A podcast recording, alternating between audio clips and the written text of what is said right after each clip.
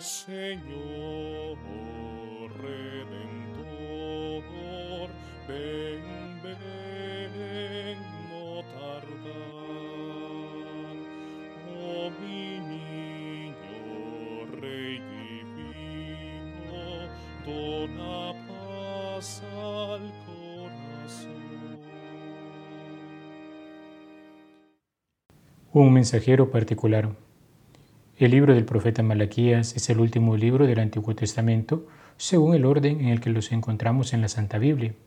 Con el anuncio del precursor del Señor, culmina la presentación de la profecía que en nombre de Dios se anunciaba al pueblo. La Iglesia, a la luz de las palabras de Jesús, ha visto en este mensajero que prepararía los caminos a San Juan Bautista.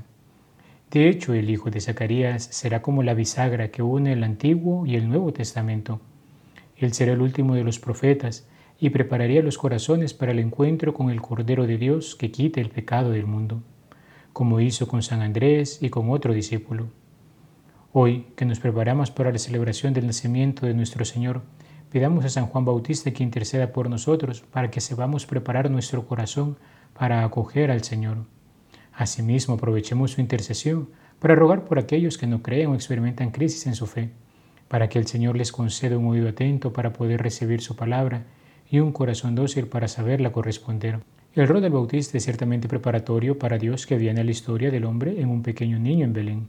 El profeta Malaquías nos reafirma que la misión de Jesús no es la aniquilación del hombre, sino su purificación de todo aquello que le impide ser el resplandor de la gloria de Dios. Por ello dice que refinará y acrisolará. El Señor Jesús viene para liberarnos de la escoria del pecado y hacer de nuestros corazones un precioso tesoro, el cual será la ofrenda agradable que podremos presentarle en unión al santo sacrificio de la misa Dios Padre. Esta es la alegría a la que nos prepara San Juan Bautista. Esta es la que inundó el corazón de Santa Isabel, pues no solo fue liberada de la esterilidad, sino que también fue elegida como madre del que había de preparar los caminos del Señor. Esta es la alegría que haría que la lengua de Zacarías se soltara dando alabanzas. Roguemos al Señor que nos conceda la gracia de preparar nuestros corazones para recibirle con humildad y sencillez en esta Navidad. Alabado sea Jesucristo, por siempre sea alabado.